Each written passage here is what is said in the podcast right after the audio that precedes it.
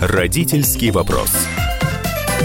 Итак, мы продолжаем нашу программу. Я Александр Милкус, и у нас в этой части очень важный разговор, разговор с доктором.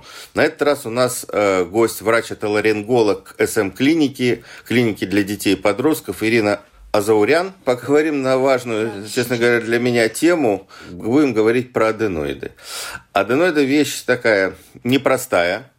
Э, я вот благодарю врача своего сына, который направил на удаление аденоидов вовремя в 4 года.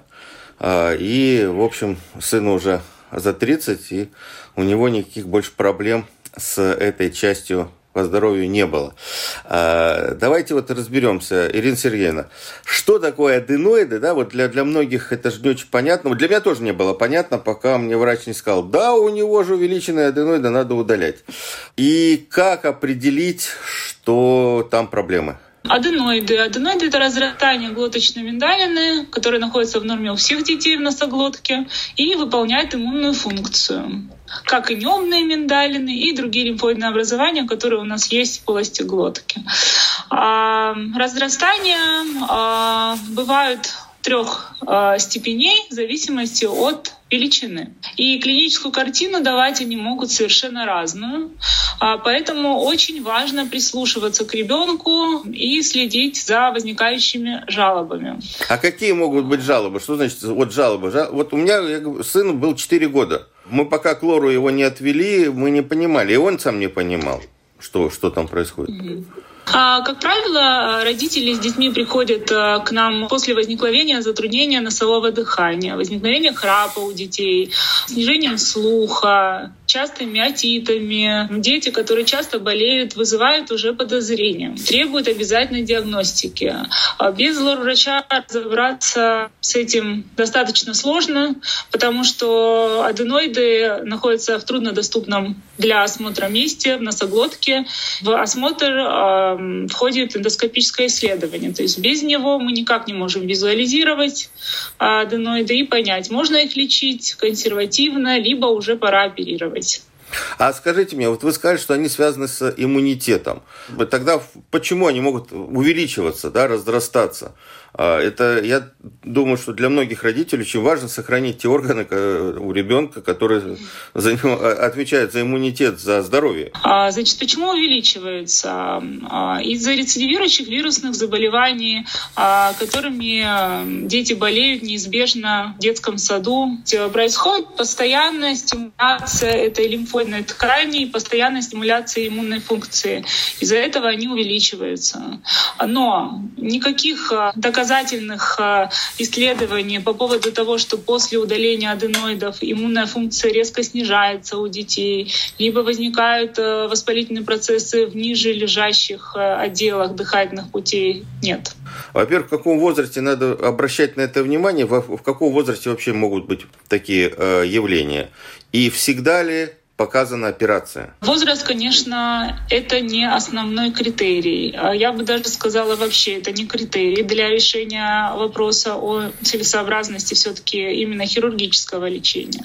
Нужно руководствоваться клинической картиной и тем, что мы имеем на сегодняшний день. Если у двухлетнего ребенка есть э, снижение слуха, остановки дыхания во сне, безусловно, не нужно, руководствуясь тем, что ребенку всего лишь 2-2,5 года, откладывать операцию, потому что могут э, возникать неизбежные последствия, с которыми ребенку придется жить всю жизнь. Ну, например? Только снижение слуха, то, что будет э, ухудшать качество жизни ребенка в будущем. То есть это социальный фактор очень важный.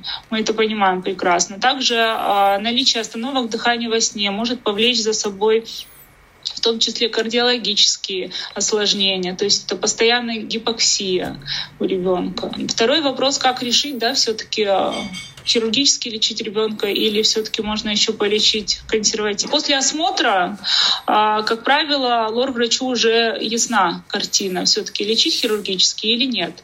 То есть мы собираем, естественно, подробно жалобы, анамнез, чем ребенок болел. То есть были ли атиты, насколько затяжные бывают острые воспалительные процессы. А, есть ли остановки дыхания во сне? Иногда а, нужно выполнять э, исследования во сне, полисомнография выполняется сомнологами а, для того, чтобы оценить все-таки качество сна и причины нарушений. Вот. А решение вопроса, как правило, в Кубе э, принимается исходя из клиники, то есть как ребенок болеет, опять же, и эндоскопической картины. А, эндоскопию проводить обязательно. Это золотой стандарт диагностики э, хронических аденоидитов. И а, без эндоскопической картины решить вопрос о необходимости хирургического лечения невозможно. Вот насколько травматична сейчас э, такая операция? Вот мы делали моему сыну, естественно, уже почти 30 лет назад. А, ну, в общем, через день он был уже дома. А сейчас какие методики есть э, и насколько они травматичны для ребенка?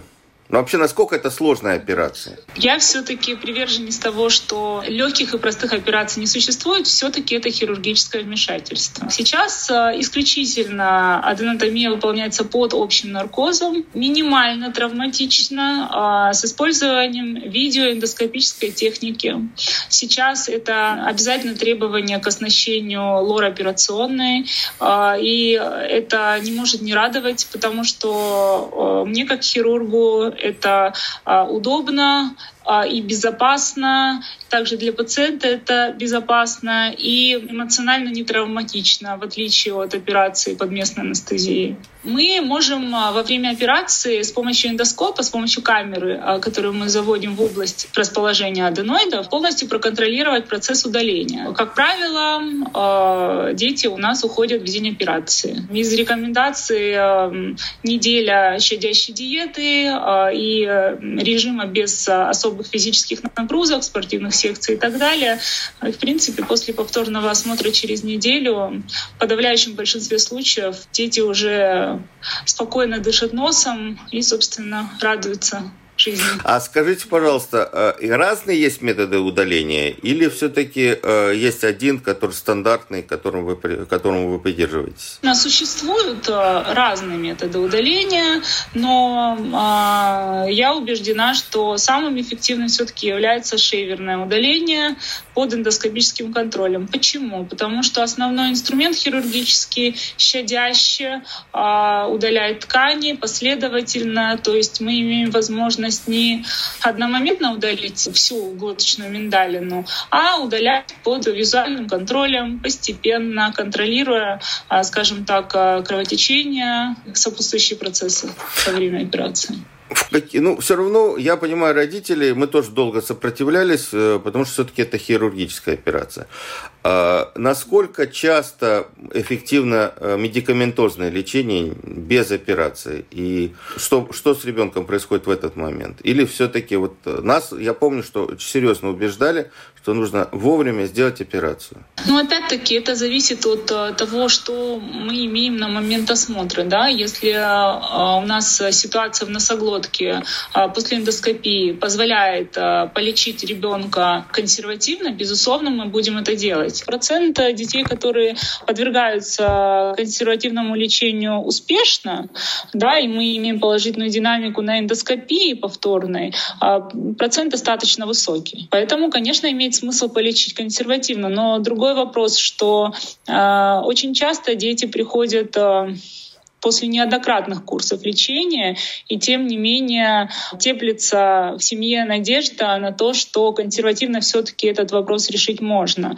Тогда, безусловно, я подробно все объясняю родителям, смотрим эндоскопию вместе, обязательно а, выводим изображение экран, чтобы родители понимали все-таки, почему нужно удалять, где находятся аденоиды, как они выглядят и какой а, объем дыхания присутствует у ребенка на сегодняшний день, для того, чтобы они понимали все-таки, зачем делать операцию или не делать ее. Почему? Давайте подведем вот короткий итог. Младший возраст, если часто mm-hmm. болеют, плохо дышат, может быть остановка mm-hmm. дыхания во сне, обязательно нужно угу. прийти проконсультироваться к лор-врачу.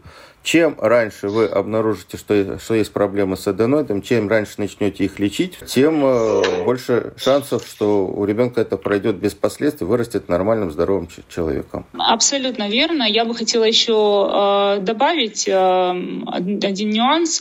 Очень часто родители списывают то, что ребенок не обращает внимания на то, когда его зовут, из-за своей невнимательности, или он занят э, просмотром мультиков любимых, и любимыми играми и так далее.